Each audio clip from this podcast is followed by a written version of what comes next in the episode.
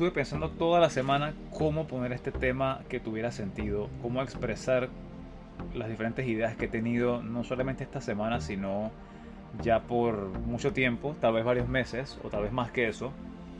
Y se trata de cómo las personas justificamos las cosas que nos suceden, incluyendo enfermedades, incluyendo cómo nos sentimos física y mentalmente, con excusas o con justificaciones como es que esto es genético, es que siempre ha sido así, es que las cosas son como son. Y yo puedo comprender de que sí, hay situaciones que están fuera de nuestro control y soy el primero en defender que tenemos que preocuparnos por las cosas que están a nuestro alcance y simplemente dejar las cosas que no podemos controlar fuera porque al final eh, nos causa mucho más estrés tratar de controlar todo lo que hay en vez de enfocarnos en acciones concretas, en hábitos y en situaciones que están a nuestro alcance. Pero el día de hoy quiero hacer énfasis en tratar de identificar las cosas que en verdad sí podemos controlar, pero que a veces las clasificamos como fuera de nuestro alcance y en realidad no es así, en realidad tenemos mucho más mucho más alcance del que pensamos que tenemos.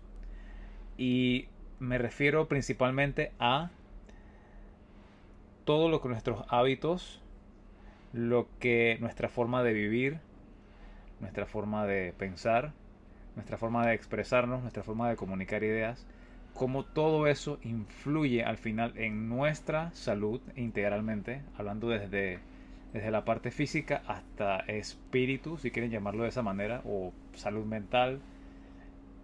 Y también no solamente cómo nos sentimos nosotros en el presente, sino cómo esa forma de vivir se, se transmite a la siguiente generación y a la siguiente, y al final cómo esa cadena de eventos le da forma al mundo como lo conocemos, y cómo cada pequeña cosa que hacemos o cada gran cosa que hacemos va a impactar en algún momento de vuelta, tal, tal como un efecto mariposa. Aunque puede verse muy lejano, pero la sumatoria de todo lo que hacemos constituye lo que, lo que percibimos como el mundo tal como es. Así que para iniciar a comprender este fenómeno, quiero hablar de la, de la genética, y la genética básicamente tiene que ver con cómo la información está en nuestro cuerpo codificada, tal como si, como si fuera un plano de instrucciones a seguir, y esas instrucciones cómo se manifiestan en rasgos físicos, en comportamientos, en personalidad y en susceptibilidad o no a enfermedades y trastornos, incluso también a capacidad cognitiva, capacidad de física. Y sí, la genética la podemos culpar muchas veces de problemas. No, es que mi papá sufría de hipertensión. O es que la obesidad está en mi familia. O sí, es que el cáncer, varias personas en mi familia han tenido cáncer. Y son ejemplos que he escuchado muy a menudo.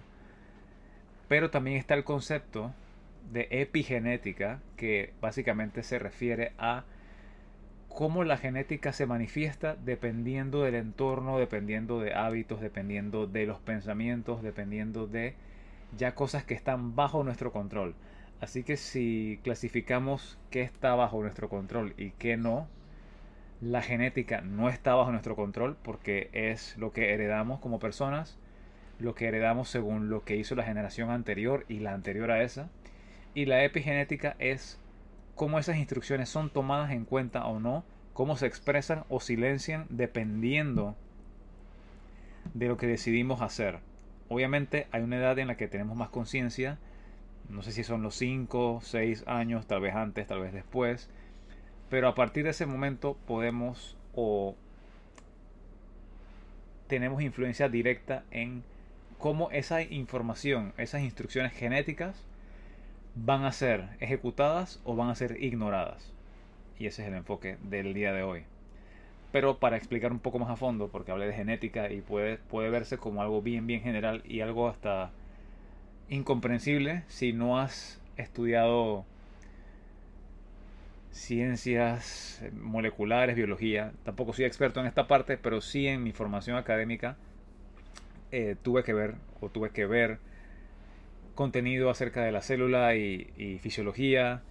Y para explicarlo de mejor forma, los genes no son más que instrucciones específicas. Y estos genes constituyen el ADN.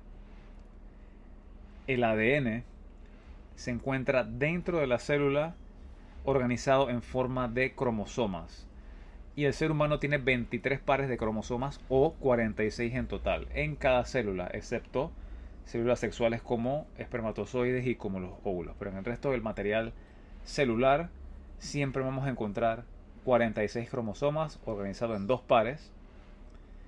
Y ese material genético, ahí están las instrucciones de cómo vamos a vivir, cómo va a ser nuestra salud, cómo va a ser nuestro intelecto, cómo nos vamos a desempeñar en el mundo y qué capacidad vamos a tener de prosperar o de sufrir más o menos, dependiendo de del entorno y, esas instrucciones. Ese ADN que está organizado en cromosomas, eh, como contiene la información genética, esa información debe salir de la célula para, para construir nuevas proteínas, nuevas enzimas, nuevos anticuerpos y sale a través del ARN, que es básicamente como una copia de esa instrucción.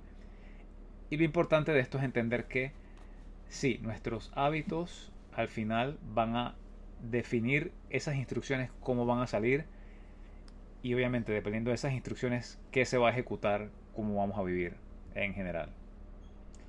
Quiero hablar también del concepto de simetría y de belleza, que puede haber vínculos morales y emocionales con el concepto de belleza o la idea de que sí, que la belleza tiene que ver con el ojo de quien la mira.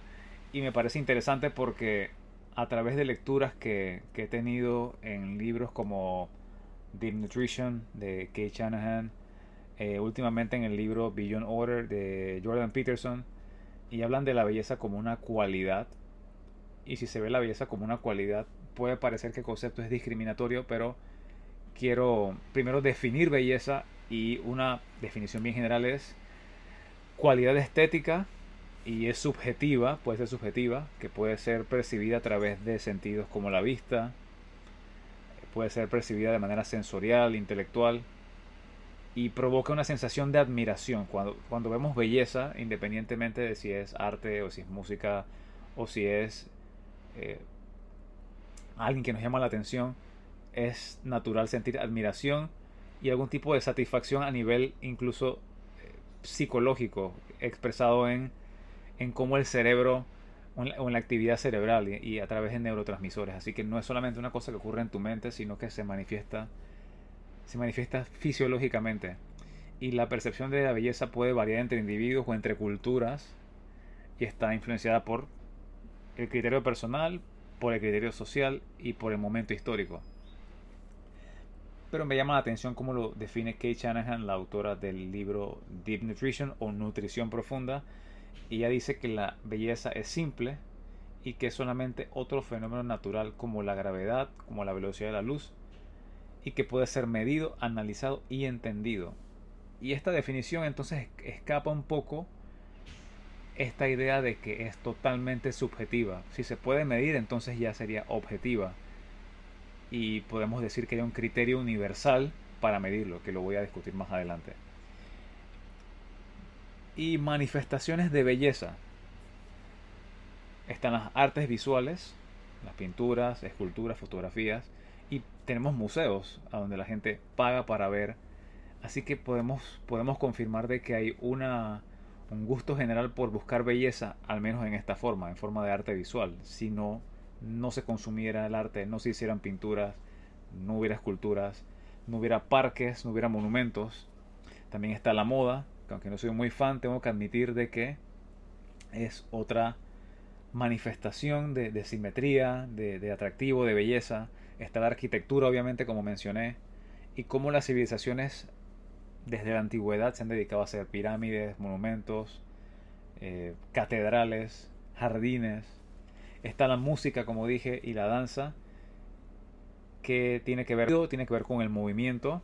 Está el cuidado personal, como hay una tendencia actual tan fuerte de, aunque no siempre las comparto, de, por ejemplo, cejas, pestañas, eh, uñas en mujeres. En hombres tal vez se ve un poco menos, pero también hay una forma específica de querer vestirse o una forma específica de proyectarse. Todo esto tiene que ver con el cuidado personal.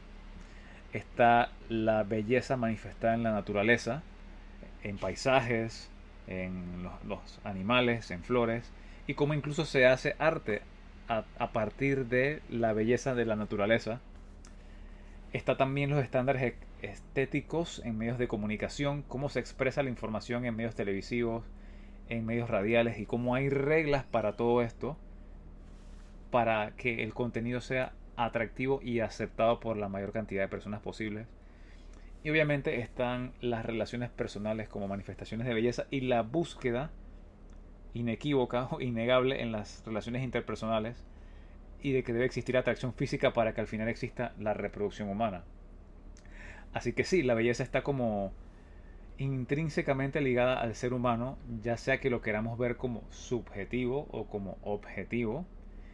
Y este concepto va a ser parte importante del podcast. Ahora, hay relación entre la simetría o belleza con los genes y los buenos hábitos. Esto tiene que ver con diversos estudios que han identificado de que hombres y mujeres se ven atraídos a ciertos patrones dependiendo del propio perfil genético. Recuerdo una, un programa de televisión en el que hacían una prueba, no recuerdo si eran 7, 8 mujeres y 7 y 8 hombres, pero la cantidad era igual. Y cada uno vestía un suéter o una camiseta por un tiempo determinado. Así que ese olor se impregnaba en la camiseta y luego recuerdo que en la prueba mencionaban de que cada persona olía todas las pruebas del sexo contrario y al final identificaron que había mayor atracción a olores con perfiles genéticos compatibles para asegurar una mejor reproducción. Al final la mejor reproducción tiene que ver con cómo las potenciales crías pueden tener un sistema inmunológico más fuerte. Así que no es casualidad la belleza, la simetría y los genes y otras características como el olor, por ejemplo, están ligados a a la compatibilidad genética y a la salud. Y como dije anteriormente, estamos programados para crear y buscar belleza. Por eso la gente usa maquillaje.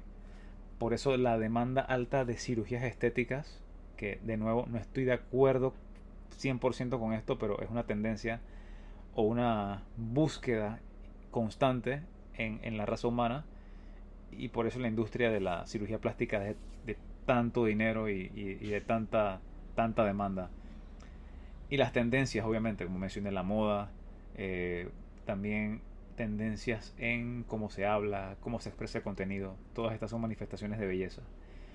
Y en el libro de Kate Shanahan, Deep Nutrition, en el capítulo 4 o 5, tengo que referenciarlo abajo, se habla de un concepto inventado o creado por un cirujano maxilofacial eh, el apellido es Marquardt y la máscara de Marquardt es básicamente una, un modelo basado en relaciones matemáticas y en el número pi.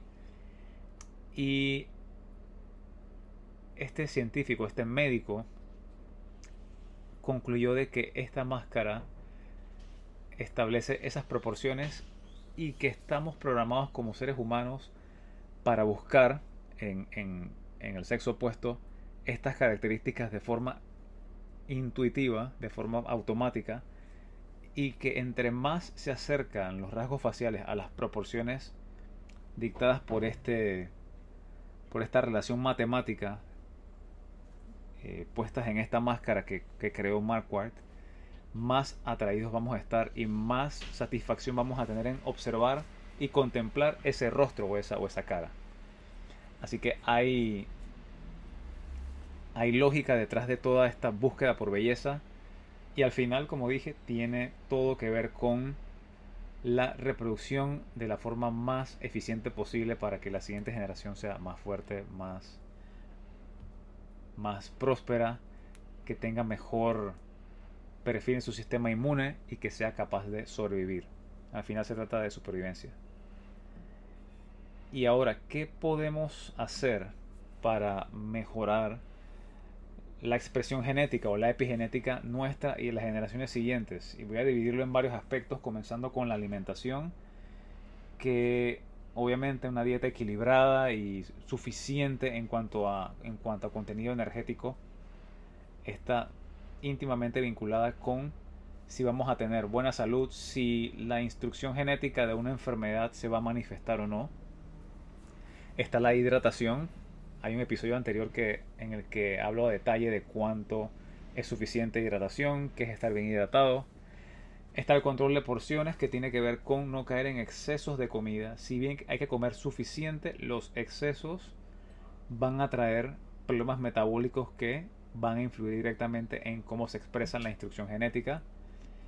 Y un dato importante que menciona eh, Shanahan de nuevo en su libro Deep Nutrition es incluir los cuatro pilares de la alimentación, que básicamente son cuatro aspectos fundamentales que debemos intentar cumplir para obtener la comida con mayor densidad nutricional posible, con la menor cantidad de preservantes posible y en fin, comer lo mejor posible. Y estos cuatro pilares son cocinar la carne con su hueso y esto no puede sonar como algo básico, pero si observamos la industria de la alimentación actualmente para hacer los procesos para tener más, más beneficio económico y ser más lucrativa, separa muchas veces el hueso y la carne viene o en lata o viene en algún tipo de paquete y todo se separa y se aprovecha entre comillas de la mejor forma solamente para beneficio económico, pero pocas veces,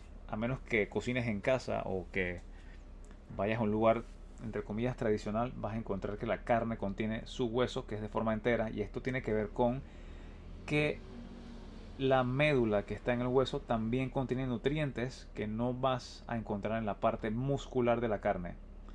Cada parte del animal contiene minerales y vitaminas específicas dependiendo de, de qué animal es, si estás comiendo una víscera, si estás comiendo la médula, si estás comiendo cartílago, cada, cada pequeña parte o cada parte tiene distribución distinta de nutrientes y necesitamos de todo el rango de vitaminas y minerales y aminoácidos y ácidos grasos para poder tener una salud completa.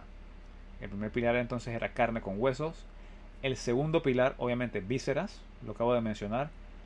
Por ejemplo, hígado, riñón, entraña. En algunas culturas se come cerebro, se comen testículos en otras culturas.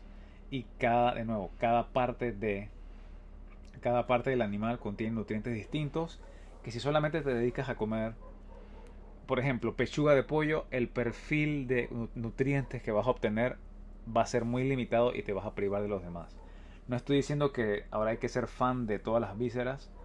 Hay que buscar de repente qué corte, qué animal podría ser de buen aporte. A mí me gusta mucho la sardina, porque cuando comes sardina, te comes el animal entero.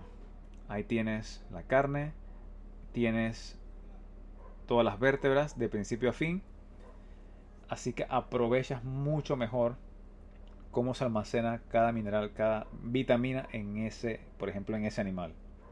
Si vas a comer un animal más grande y siempre comes ahí o siempre comes un filete de cierta sección, considera variar el corte que consumes.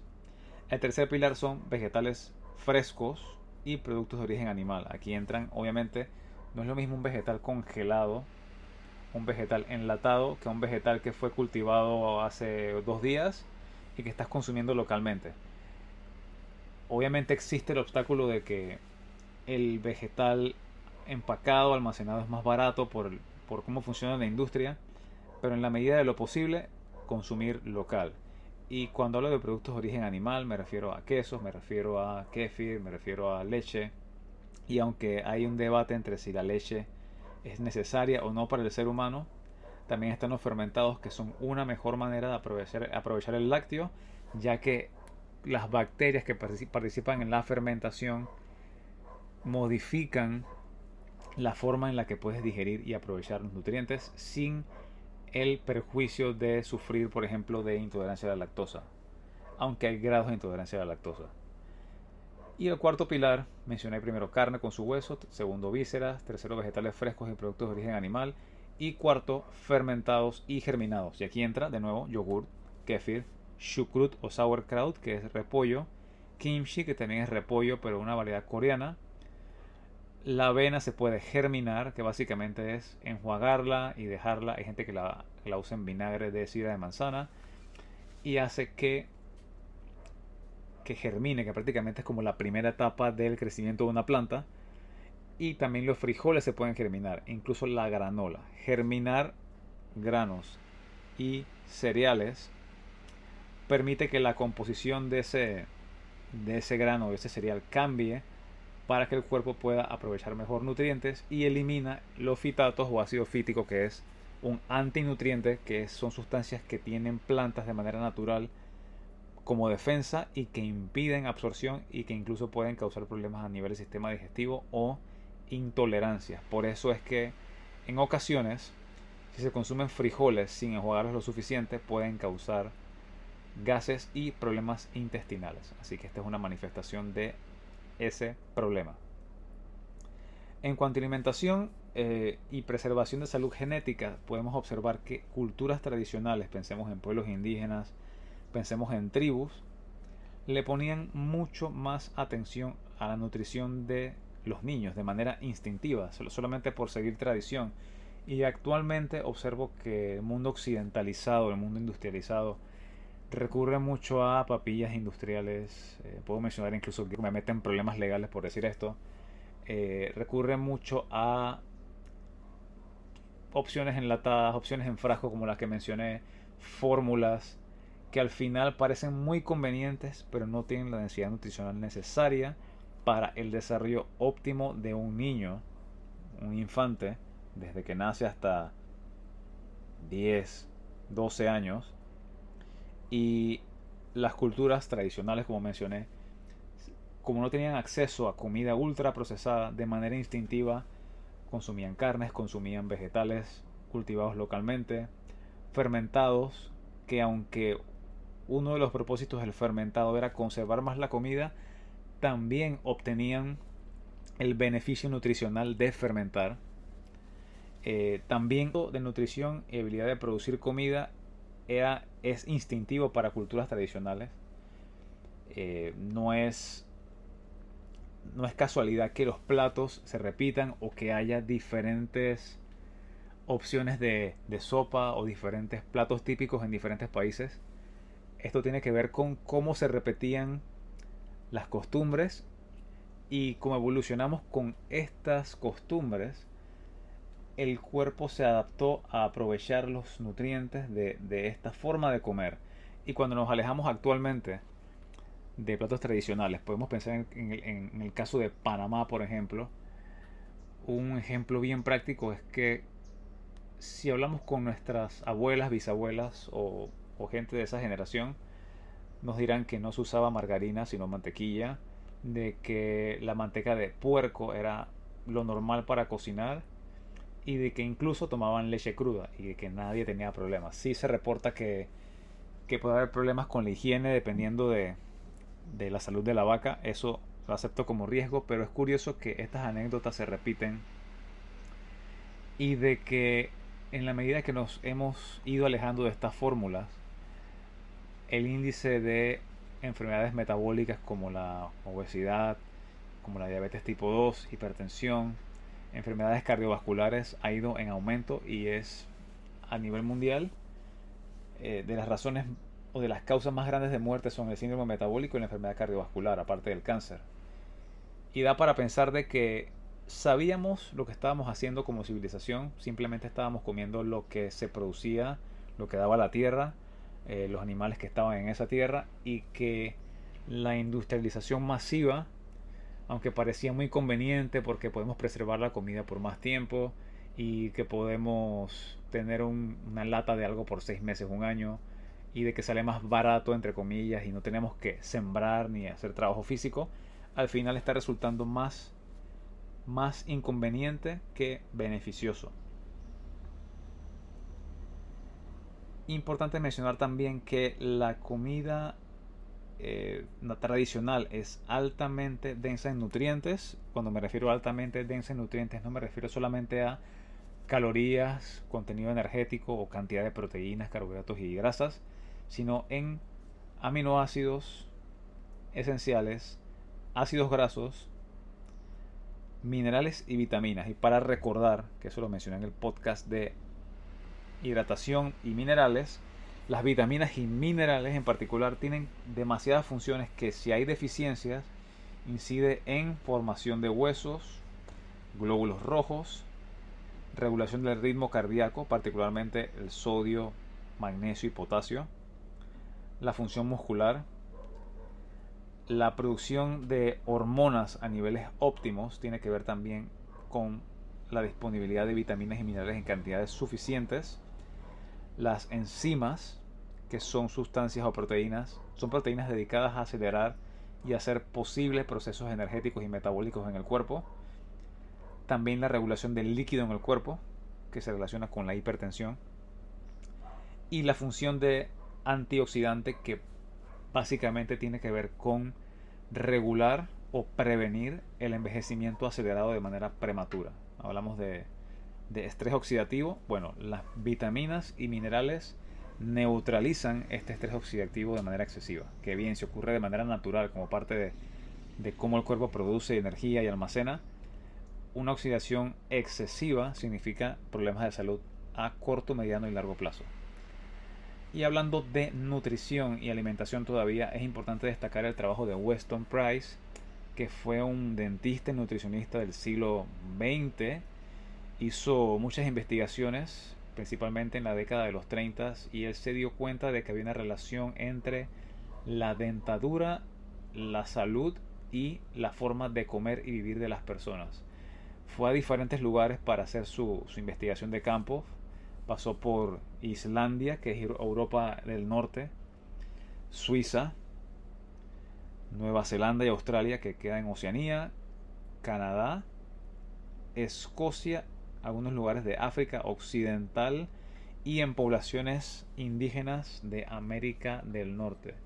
Y de nuevo, los estudios se centraron en, en poblaciones tradicionales en estos lugares para investigar la relación que había entre cómo estas personas, cómo era su salud dental, no solamente las calles, sino también la formación de los dientes y mandíbula, y cómo esa, esos factores tenían una relación directa con la salud en general y con la vitalidad de estas personas.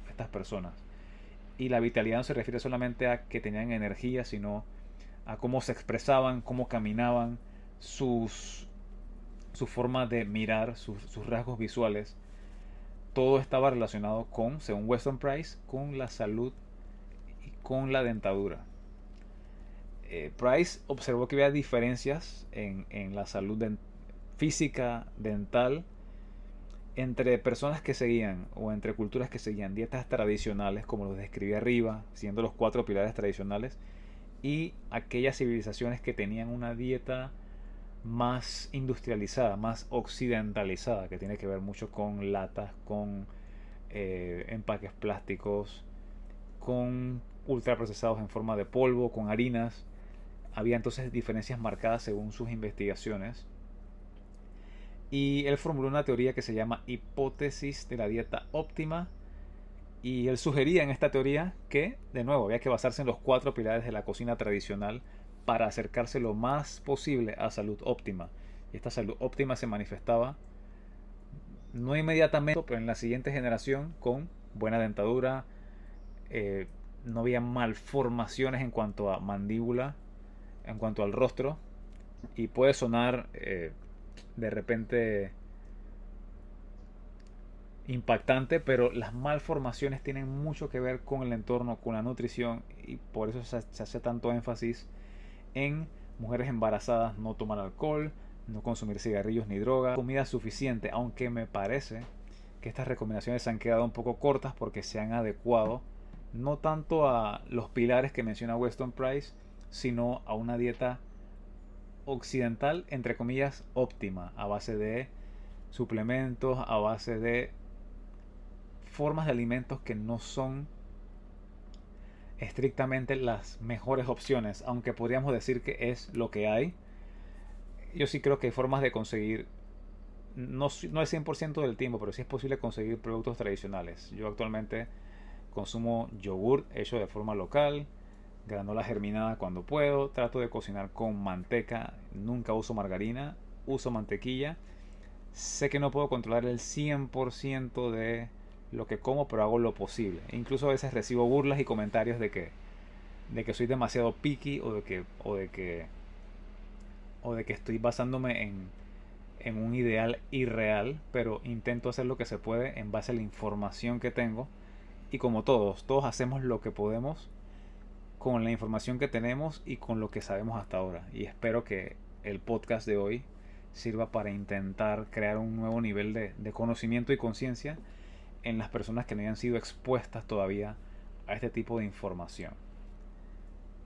Y Weston Price mencionaba que las recomendaciones nutricionales actuales del mundo occidental, pensemos en Panamá, Latinoamérica, Europa Occidental, Estados Unidos, Canadá, Sudamérica, estas recomendaciones están muy por debajo del contenido de vitaminas y minerales que estaba disponible en la investigación que hizo Weston Price. En vez de haber nutrientes de manera suficiente y limitada, había nutrientes en abundancia y esta abundancia de nutrientes se reflejaba en la salud de las poblaciones. Con esto no quiero decir que ahora vamos a consumir o comprar suplementos de multivitaminas y hacer el triple de la dosis, porque al final esta forma de intentar completar nuestra nutrición con suplementos es, es una herramienta, pero de manera óptima debemos consumir esos nutrientes en la comida, que son más aprovechables y más bioabsorbibles. Y una parte importante de la nutrición y alimentación es qué recomendaciones puedo yo dar, porque sí, puedo, puedo sonar un poco alejado de la realidad si les digo, bueno, de ahora en adelante solamente consuman carne con su hueso, fermentados, eh, solamente vegetales frescos, y sé que no siempre es posible, y esta es una de las grandes críticas que se hace por parte de la población general a a las personas que estamos dedicadas a la actividad física, a especialistas de la nutrición o a personas que intentan recomendar mejores hábitos y la acusación es de que estamos desconectados de la realidad y que estas recomendaciones no son realistas. Y puede ser cierto, pero mi, mi punto sería que intentemos hacer lo mejor posible con el presupuesto que tenemos, porque el presupuesto también puede ser un obstáculo. Y algunos consejos básicos para aplicar esta, esta idea serían reduce lo más que puedas ultraprocesados. Sé que el ultraprocesado puede ser una herramienta porque desde que se interviene la comida y se tritura ya es, un proceso. Y ese es un grado. Pero el grado de ultraprocesado significa cuando esta comida ya está llena de preservantes, cuando tiene demasiados ingredientes en la etiqueta, cuando ya el sabor ha sido alterado para, para que sea más hiperpalatable o agradable el sabor, cuando ya no identificamos ni siquiera de qué sabor es lo que estamos consumiendo, o cuando vemos la comida servida en el plato y no sabemos qué es lo que tenemos enfrente, muy probablemente estamos en presencia de un ultraprocesado o de comida chatarra o de algo que no debemos consumir de manera frecuente. Hay, hay cosas que no consumo nunca, por ejemplo soda, o prácticamente nunca, una vez al año tal vez. Y hay cosas que consumo de vez en cuando. Me gustan las galletas, lo puedo admitir, pero estoy consciente de que yo no puedo estar comiendo galletas todos los días o todas las semanas, o no puedo estar comiendo chips de plátano todos los días. Me gustan, sí, pero entiendo el impacto que puede tener en, en mi metabolismo y mi salud tener este hábito de manera frecuente. El alcohol, este año me he tomado tal vez, tal vez hasta ahora, estamos en el mes de diciembre de 2023, ahora, ahora actualmente, y me he tomado tal vez 5 cervezas este año eh, lo hice de manera de experimento y puedo confirmar de que no es que necesito el alcohol, uno, y tampoco puedo decir de que 100% cero alcohol me va a hacer la, mejor, la persona más exitosa del mundo, pero sí me he percatado de que, de que si es utilizado de manera racional puede ser agradable en una reunión, también el, el tipo de alcohol es importante si vas a tomar algo que sea algo de calidad. Eh, pero estar consciente de que si te pasas constantemente de bebidas alcohólicas, vas a tener problemas definitivamente. Otra recomendación que considero que es sensata es mantener la ingesta de agua a niveles óptimos. Hay un podcast anterior que voy a referenciar que habla de la hidratación, pero les puedo decir que la ingesta recomendada de agua es entre 33 y 50 mililitros por libra o por gramos de peso corporal.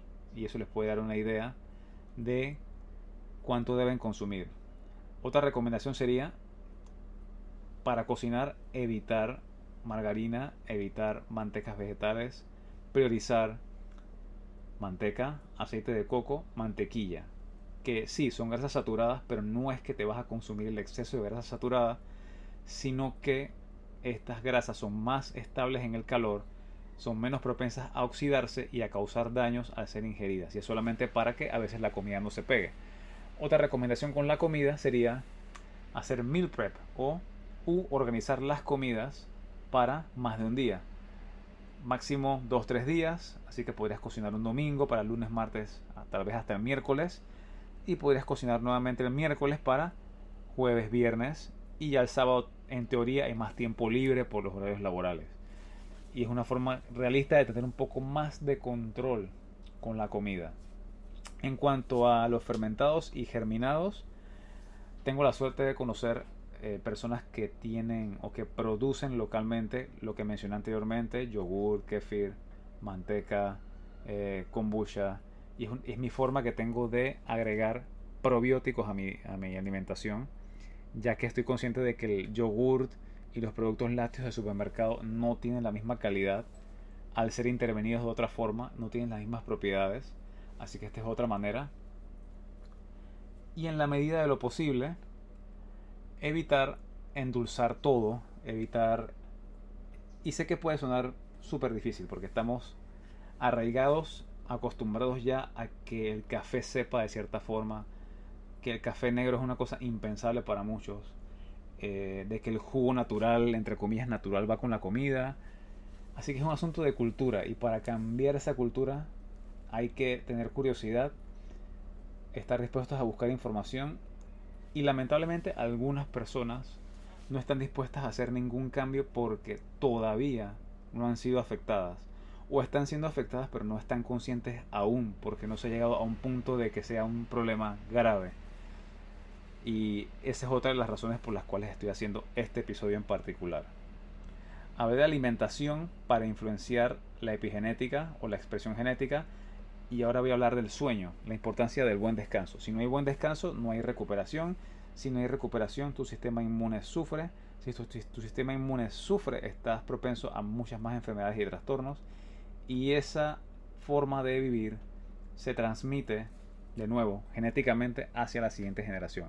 Así que no es solamente un daño que se hace uno mismo en cuanto a su rendimiento de salud, sino que pensar en hijos, si no los tienes aún y piensas tenerlos, tus hábitos actuales influyen lo que para dormir crear un ambiente propicio que tiene que ver con oscuridad tiene que ver con en la medida de lo posible reducir ruido tiene que ver con limitar la exposición a pantallas azules que eso lo menciono todo el tiempo y me miran como como si hablara de algo imposible pero sí es posible al menos establecer algún tipo de horario para eh, apagar pantallas para voces para también dejar de exponerse a noticias que pueden ser estresantes.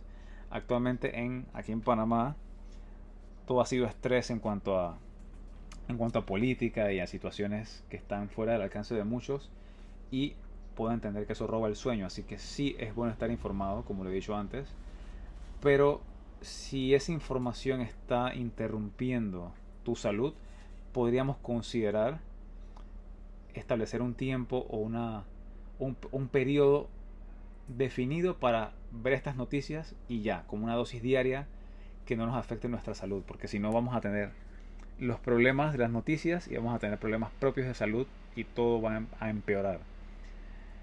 Otro aspecto que afecta la manifestación genética o la, la epigenética es el estrés y tiene que ver con estrés psicológico. El estrés psicológico puede tener muchos orígenes, pero sí afecta el estrés mental, tareas, tiene que ver con obligaciones, horarios, si tienes una empresa, si tienes un emprendimiento, si tienes que cumplir con jefe, con compromisos, el estrés mental entra acá. Y para esto, herramientas como listas, aplicaciones para to-do list, eh, uso Notion, uso Todoist para organizarme lo mejor que pueda, uso calendarios en Google, esas son mis preferencias, pero puedes tener otras o puedes usar simplemente un tablero, papel y lápiz, pero buscar la manera de organizar el tiempo para disminuir el impacto del estrés mental. Otro factor en cuanto a entorno y estrés que afecta a la genética es la contaminación, tanto de ruido como la contaminación del aire y la contaminación del agua. No hay mucho que podamos hacer aquí, excepto controlar el ruido propio y entiendo que la capacidad de vivir en un lugar con más o menos ruido depende del ingreso económico, así que es un problema complejo. Pero sí podemos, por ejemplo, filtrar el agua, que tiene que ver con el siguiente punto, que son disruptores hormonales. Así que filtrar el agua garantiza o mejora la calidad del el agua que ingerimos porque elimina metales pesados, elimina pesticidas como la atracina y algunas bacterias y patógenos que podrían estar presentes en el agua. De nuevo, otra parte del estrés, exposición a noticias, tanto en redes como en noticieros. El círculo social, esto lo tuvo un podcast dedicado a esto. Y al final absorbemos lo que los demás, las demás personas nos comunican. Eh, podemos ser afectados por cómo las personas en nuestro círculo más cercano nos motivan o nos desmotivan para, emprender o para hacer cosas. Eh, también podemos ganar o perder tiempo dependiendo con quién nos asociemos y esto puede ser una fuente importante de estrés emocional. Para regular el estrés hay algunas herramientas que puedo sugerir. Patrones de respiración, está la respiración en caja o 4444. Está la respiración diafragmática que básicamente es llenar el vientre de aire mientras se respira y evitar que esa respiración sea superficial y esta respiración diafragmática automáticamente manda una respuesta de relajación al sistema nervioso parasimpático. Otro método de autorregulación es tocar agua fría con la cara o sumergir parcialmente la cara en un platón con agua fría. Esto baja la temperatura corporal y regula el estrés. También está la conciencia del momento presente, que es básicamente dedicar un espacio de tiempo al día a observar, a escuchar o a percibir sensaciones físicas para desviar la atención de los pensamientos y regular el estrés. Y de nuevo, naturaleza. Si tienes acceso a caminar en un ambiente natural o al menos lejos de una vía congestionada de vehículos y un lugar que no haya ruido, es una forma perfecta de manejar ese estrés. Y todavía hablando de entorno y estrés, está el concepto de telómeros, que también he recibido chistes y burlas por hablar del tema de los telómeros, me encontré con esta lectura eh, llamada The Telomere Effect o el efecto telómero de Elizabeth Blackburn y estuve leyendo este libro hace un par de años ya. Y básicamente los telómeros son, si imaginamos un cordón de zapatos, los telómeros serían como la parte final rígida de ese cordón de zapatos y esos protectores son salvaguardan la integridad del material genético de los cromosomas. Si existen telómeros saludables, significa que estamos bien protegidos o que el material genético está bien protegido.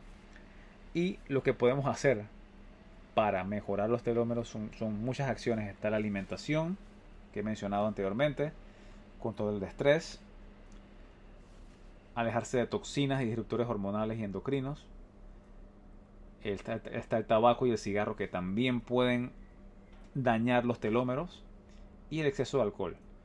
Quiero detenerme aquí para mencionar de nuevo disruptores hormonales. ¿Cuáles son? Voy a decir una, una pequeña lista bien rápida. Y está el plástico, uso de plástico. Están los anticonceptivos hormonales, tanto en inyección como en pastilla. Está el alcohol, también está el BPA que podemos encontrar en etiquetes de caja al tocarlos son tóxicos y son dañinos al sistema hormonal. También están las fragancias en productos de limpieza, en productos cosméticos y la atracina que está en el agua, que es un pesticida. Así que estos son los principales disruptores hormonales que también afectan los telómeros. Así que todos estos conceptos que estoy mencionando están interconectados. ¿Y cómo se manifiesta el daño a los telómeros o al material genético? telómero siendo específicamente la parte final de ese cromosoma. Se manifiesta en enfermedades crónicas no transmisibles como hipertensión, diabetes, obesidad. se manifiesta también como envejecimiento celular acelerado, que puede verse en aparición temprana de canas o en un rostro envejecido de manera temprana o de forma temprana. También están las alteraciones del sistema inmunológico, como trastornos autoinmunes o la incapacidad de lidiar con una infección respiratoria, por ejemplo. Y también existe, existen investigaciones que vinculan el daño a los telómeros con trastornos en la salud mental. Así que todo esto de telómeros y de estrés, sé que es difícil en una época tan acelerada, principalmente si vives en una ciudad en la que muchos factores están fuera de control pero controlar el estrés es sumamente importante para cuidar, el material genético. Y de nuevo, no solamente para ti o para mí, sino para la siguiente generación. Al final de la parte de cómo podemos, cómo podemos modificar la expresión genética o la epigenética, está el ejercicio físico, y esta es la parte de, mi la parte en la que soy competente y puedo decirles que la actividad física debe ser incorporada de manera diaria. Sé que el tiempo puede ser un problema, pero los consejos de siempre. Intenta caminar la mayor cantidad de pasos. Usa las escaleras cuando puedas en vez del elevador. Estaciona el carro un poco más lejos si usas carro. Si tienes que hacer trayectos caminando, ya tienes esta parte cubierta, pero si tienes carro, intentar caminar un poco más de manera consciente. Esta sería la actividad física diaria que no es ejercicio. Ahora, otra parte importante es incluir entrenamiento de fuerza, que significa levantar objetos, empujar, jalar, hacer sentadillas, pesos muertos. Y este tipo de ejercicio se recomienda que sea incluido al menos, al menos dos veces a la semana. Y lo digo al menos porque 3 sería lo óptimo, incluso 4, pero es comprensible de que haya agendas apretadas, así que se puede optimizar para que con dos sesiones de ejercicio de fuerza sea suficiente para tener una salud óptima.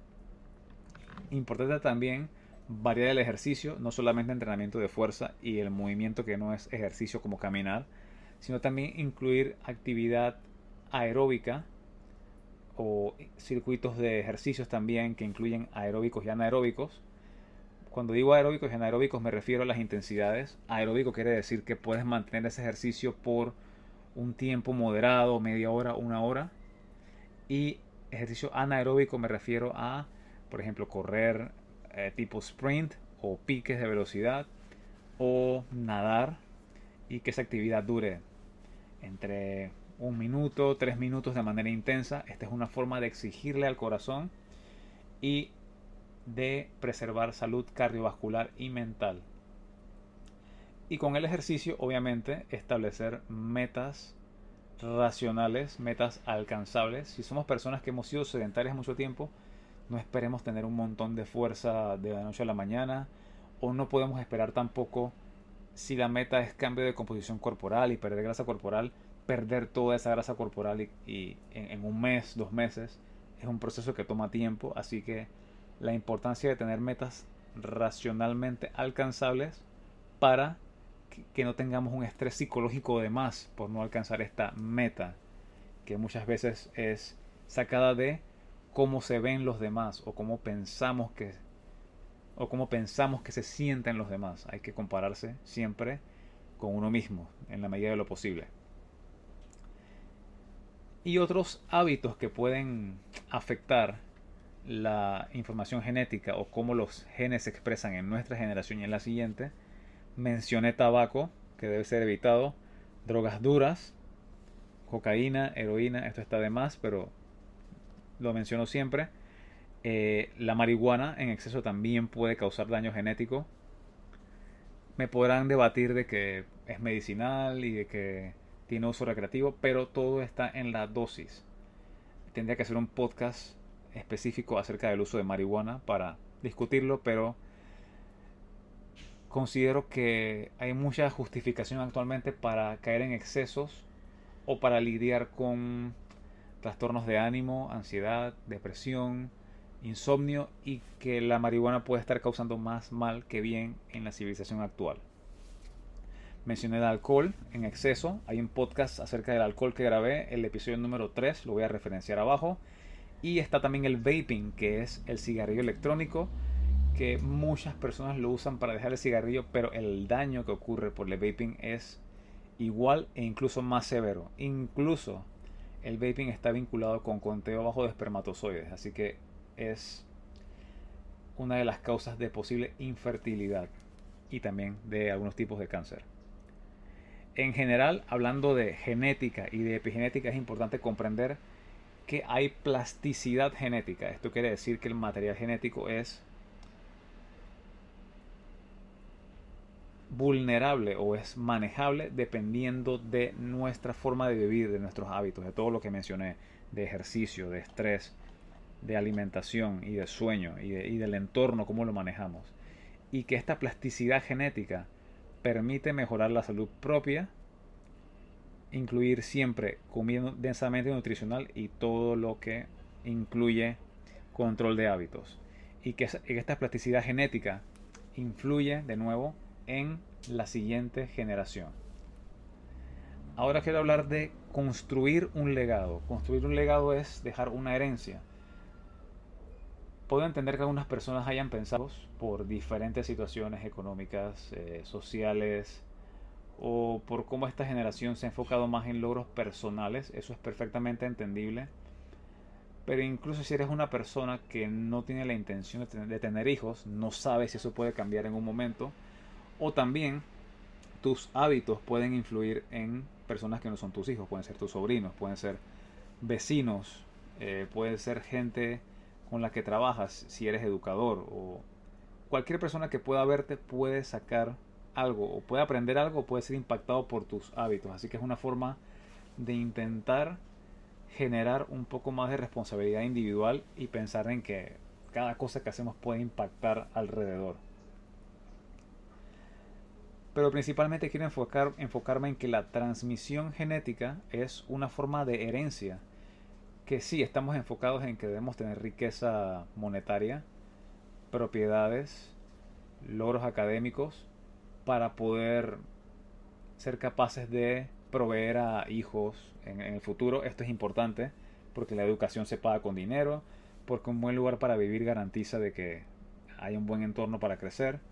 Esto es importante, pero todos los hábitos que tenemos hoy, desde cómo comemos, cuánto ejercicio hacemos, cómo dormimos, si ingerimos alcohol o cigarrillo, o si no lo ingerimos, estas instrucciones que le estamos dando al cuerpo, estas señales que le estamos dando al cuerpo, modifican de nuevo las instrucciones genéticas que se van a dar para replicar, replicar la información o, o los planos o, ese, o esos genes.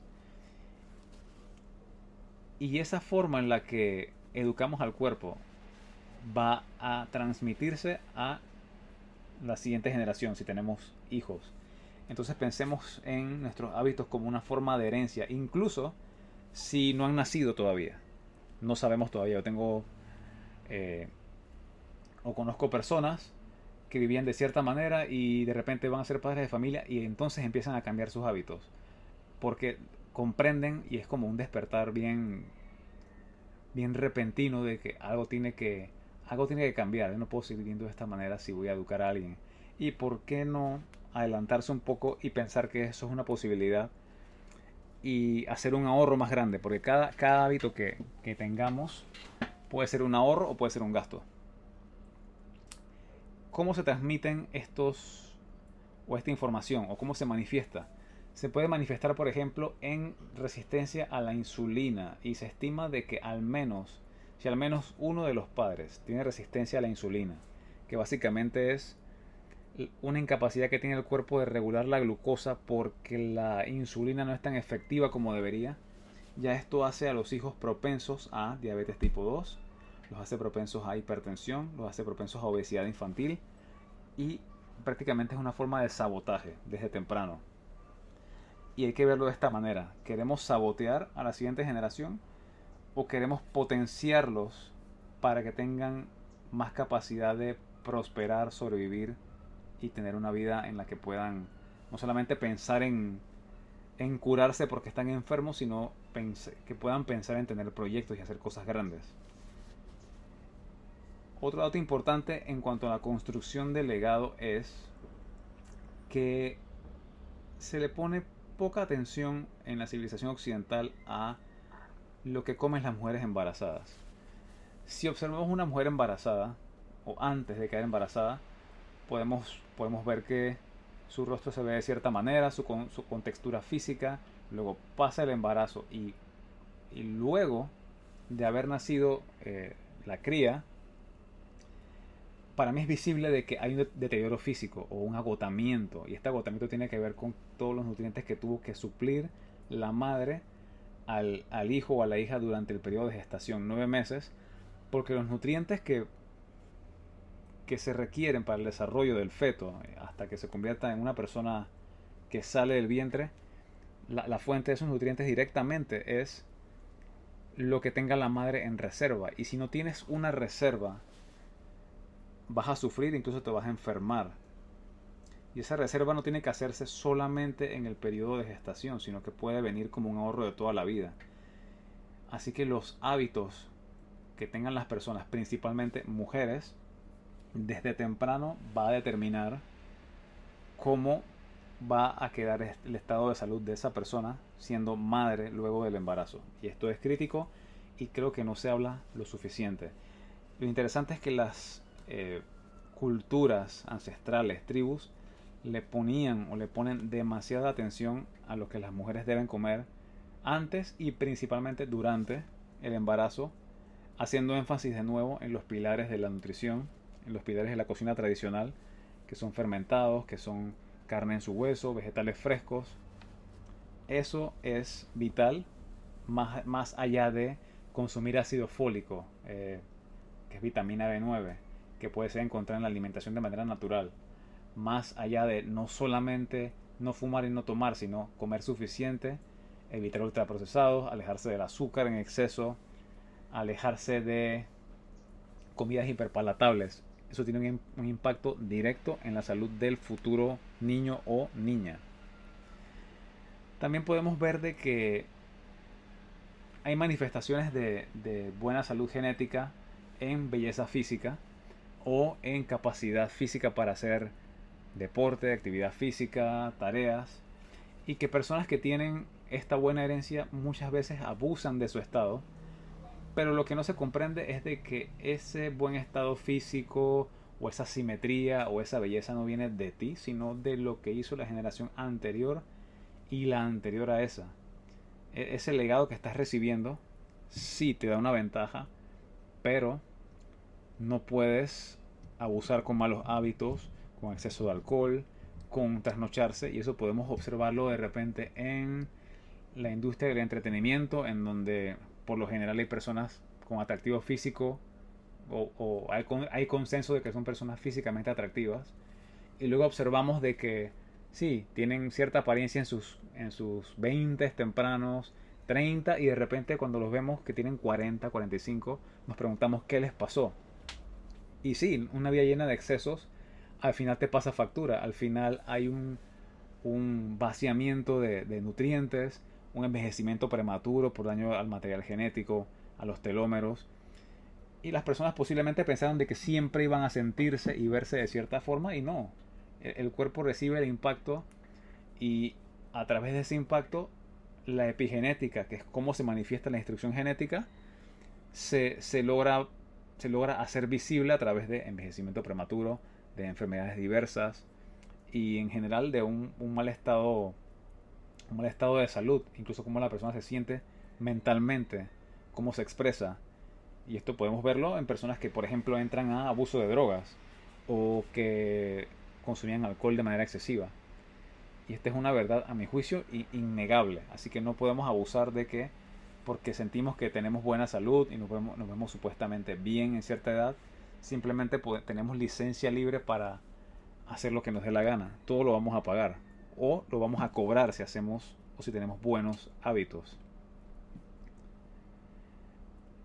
Y en cuanto a el abuso de la herencia, también quería mencionar que si tenemos estos malos hábitos, no solamente va a influir en nosotros, yo lo he recalcado antes, sino que el envejecimiento prematuro puede afectar a la siguiente generación. También el sistema inmune puede estar comprometido y esta puede, ser la, esta puede ser la razón de tantos trastornos inmunes, tantos trastornos genéticos en la generación actual. Eh, también se manifiesta en forma de eh, o en malformaciones en cuanto al rostro, como los niños actualmente tienen más predisposición o, más probabilidad de sufrir de diabetes y de obesidad cuando antes era extraño ver a alguien con obesidad en edad infantil. Niños podías contar en un salón de clases tal vez dos o uno que tenía sobrepeso. Actualmente se está convirtiendo en la norma. Y esto lo digo en donde vivo que es Panamá. Posiblemente en otras sociedades sea incluso más acentuado, como en India o Estados Unidos también una mala transmisión genética hace que la generación siguiente sea más propensa a adicciones de todo tipo, incluyendo drogas y alcohol. También nos puede hacer más propensos a enfermedad cardiovascular, me refiero a la siguiente generación obviamente. Eh, niños más propensos a depresión tiene que ver también con mala transmisión genética y el síndrome de Down, que es una enfermedad genética, se manifiesta por darle instrucciones al cuerpo en base a malos hábitos. Y otra cosa importante en cuanto a la herencia es que digamos que ya tienes hijos. La información genética que le pasaste es el promedio de tus hábitos de toda la vida, pero también se pueden inculcar hábitos ya que están. Si los niños tienen padres sedentarios, la tendencia es que también van a ser sedentarios, van a tener las mismas conductas alimentarias posiblemente van a tener las mismas adicciones. Y se ha estudiado, por ejemplo, de que los niños son tan activos como la madre. En edades tempranas los niños tienden a imitar, porque pasan mucho tiempo con la madre, todos sus comportamientos.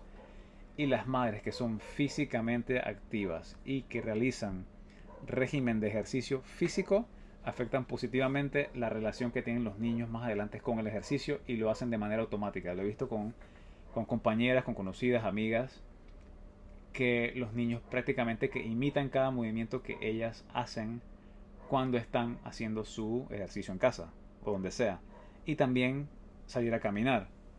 Salir a caminar con los niños los educa a repetir este hábito de por vida. Y esto logré verlo en, un, en una ocasión en Austria. Hay una tradición de llevar a los niños de vacaciones a hacer senderismo por las montañas y se ve siempre madre, padre y ya sea uno o dos hijos, todos caminando desde, desde que el niño ya puede caminar, lo llevan. Y es una forma de transmisión de valores y de cultura que al final es un, es un excelente hábito. Y lo importante de esto es que no se va a ver la actividad física y el ejercicio como algo tedioso, como algo como un trabajo forzado, sino que se entiende que ese, ese esfuerzo es parte de la vida, citando el mito de Sísifo, nuestra tarea es constantemente empujar la piedra hacia arriba. Si dejamos de empujar la piedra hacia arriba, nos cae encima. Y es parte de la vida siempre realizar ese esfuerzo voluntario. Y qué bueno desde edades tempranas educar a través del hábito, no solamente a través del regaño, de que el ejercicio físico y el movimiento son parte de la vida.